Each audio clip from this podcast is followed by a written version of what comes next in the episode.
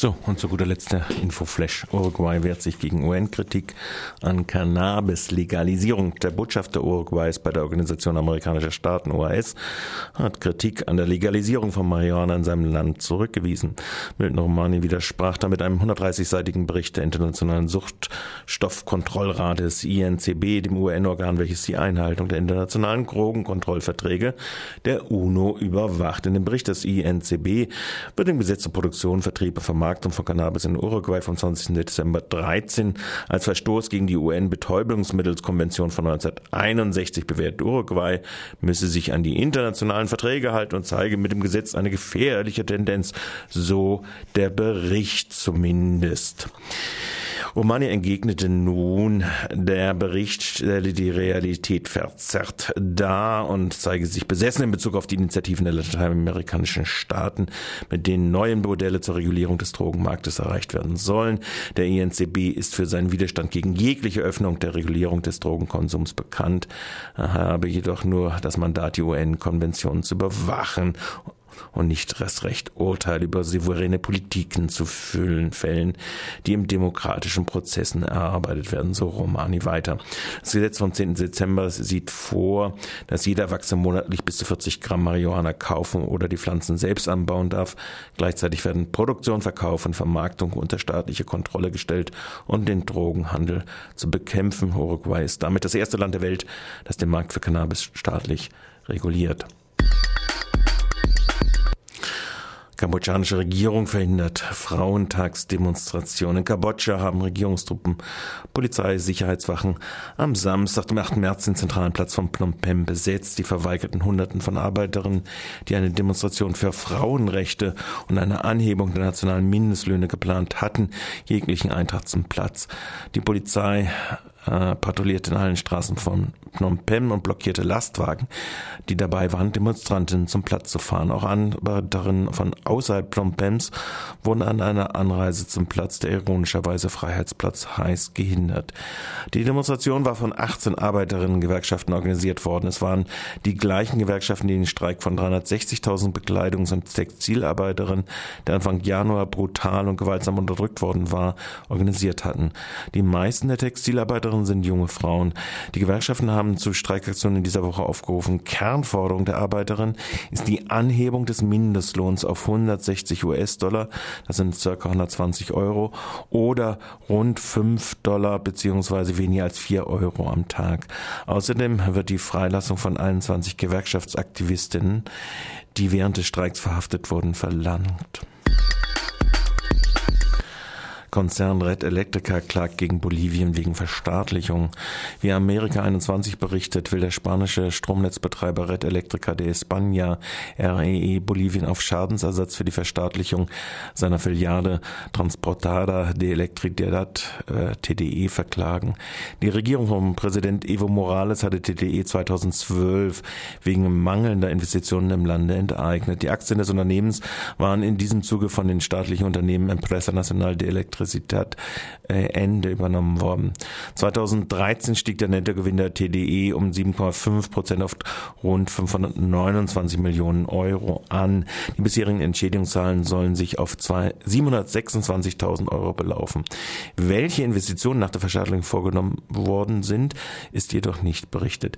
Vergangene Woche präsentierte REE e die Mitteilung über die Anklage mit der Begründung, dass die angebotene Entschädigungszahlung durch den Andenstaat bisher nicht ausreichend und deshalb illegitim sei. Man sei zwar weiterhin bereit, sich außergerichtlich zu einigen, sieht allerdings seien die bisherigen Angebote der bolivianischen Regierung weiter von dem entfernt, was das Unternehmen für angemessen hält.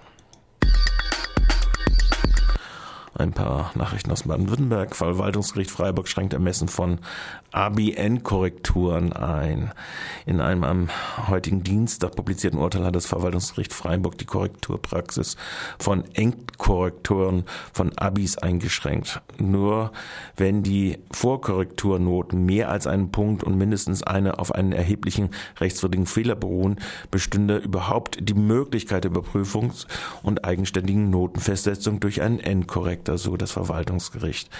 Nur dies sehe die landesweite Abiturverordnung vor. Die interne Anweisung des Regierungspräsidiums Freiburg, auch nach Sprichproben sollen die Möglichkeit der Überprüfung und eigenständigen Notenfestsetzung durch einen Endkorrektor gegeben sei, sehe weder die Abiturverordnung vor, noch könne er so die Bindungswirkung der Ergebnisse der Erst- und Zweitkorrektur für die Ermittlung der Endnote im Sinne der Abiturverordnung dadurch entfallen. Die zulässige Abweichung des Erst- und Zweitkorrektors einer Deutscharbeit in einer Waldorfschule von neun bzw. acht Punkten hat im Ausgangsfall einen Endkorrektor auf vier Punkte herabgesetzt. In diesem Fall hätte grundsätzlich die höhere Punktzahl der Erst- und Zweitkorrektur gelten müssen. Durch die Endkorrektur Abitur wurde der Abischnitt von 1,6 auf 1,7 gesenkt. Wegen der grundsätzlichen Bedeutung wurde die Berufung zugelassen. Freiburger Delegation beendet 25 Jahr Feierreise nach Viveli, 17 neue Patenschaften gesucht. Eine elfköpfige Freiburger Delegation hat vergangene Woche mit OB Dieter Salomon und Sozialbürgermeister Ulrich von Kirchbach vier Tage in der Freundschaftsstadt Vivili in Nicaragua äh, sich aufgehalten. Anlass war das 25-jährige Jubiläum der Städtefreundschaft mit Vivili, mit dem Bürgermeister der Stadt Vivili und dem Verein für Kommunalentwicklung ADEM, Associación de Desarrollo Municipal, fanden deshalb mehrere Treffen und Gespräche statt. Die Bürgermeister aus Vivili danken dem Freiburg Freiburgerinnen und Freiburgern herzlich für ihre Unterstützung und Solidarität. Vor zehn Jahren war das letzte Mal eine Delegation mit dem Oberbürgermeister nach Vivili gereist. Wie auch damals waren die Stadträtin in den äh, und die Mitgliederverwaltung in einfachen Unterkünften eines Gästehauses auf einem Modellbauernhof von Adem untergebracht. Der Oberbürgermeister befand, besonders berührt war das große Treffen mit allen 14, 44 Patenkindern und ihren Eltern, die von Privatpersonen finanzielle Hilfe aus Freiburg kommen, um sich die Schule leisten zu können. Spontan haben sich dann auch ein weiteres Delegationsmitglied für eine neue Patenschaft für ein Kind entschieden. Benötigt werden noch weitere Paten für insgesamt 17 Kinder aus Viveli. Schon eine Spende von einem Euro pro Tag kann den jungen Menschen die Chance auf bessere Schulbildung ermöglichen. Die finanzielle Hilfe aus Freiburg wird von den Familien in Viveli ausschließlich für den Schulbesuch und die Ausbildung der Kinder verwendet. Neben dem Kauf von Büchern, Stiften und Heften sind vor allem Wohnräume in Schulnähe, eine ausreichende Ernährung sowie eventuell erforderliche Medikamente zu finanzieren. Nach wie vor ungelöst ist äh, jedoch die Reparatur der Trinkwasserversorgung jedes einzelnen Haushaltes in Viveli, trotz der großen Anstrengungen der Vergangenheit, die nach dem der Ermordung Toni Flaums und auch Bernhard Koberstein äh, die ihr Leben ließen, weil sie von US-unterstützten Kontras umgebracht worden ist, ist dieses Problem nach wie vor ein drängendes. Stadt Freiburg Kleinwerbernetz ausreichend, weil AG-Monopol wird weniger in die Stadtkassen bringen.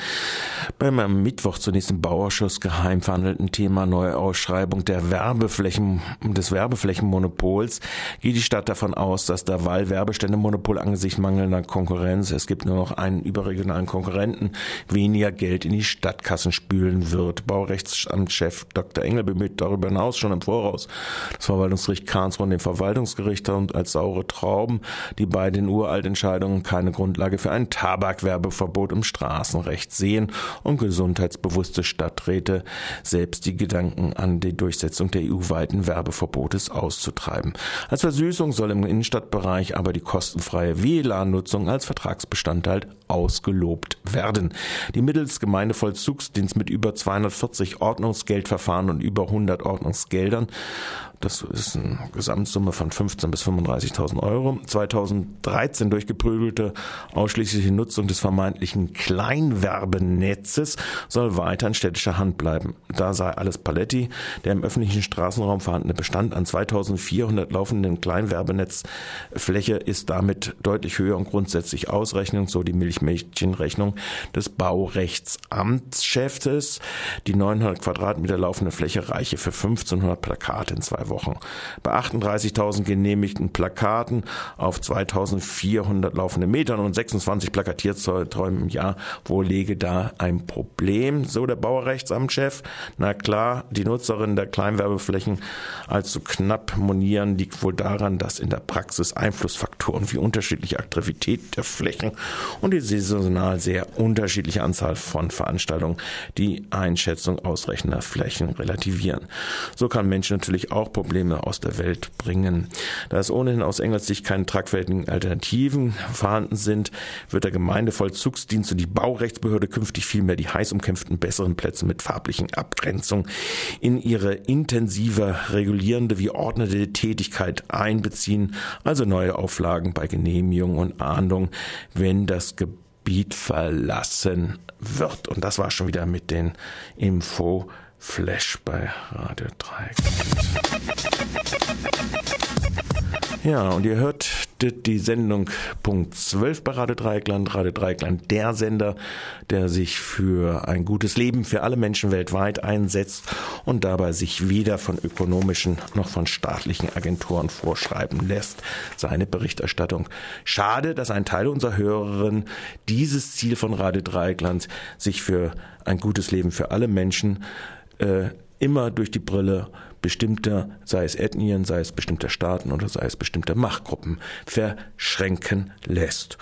Aber das wird uns an der Freiheit unserer Berichterstattung nicht ändern. Das war's. Michael war verantwortlich.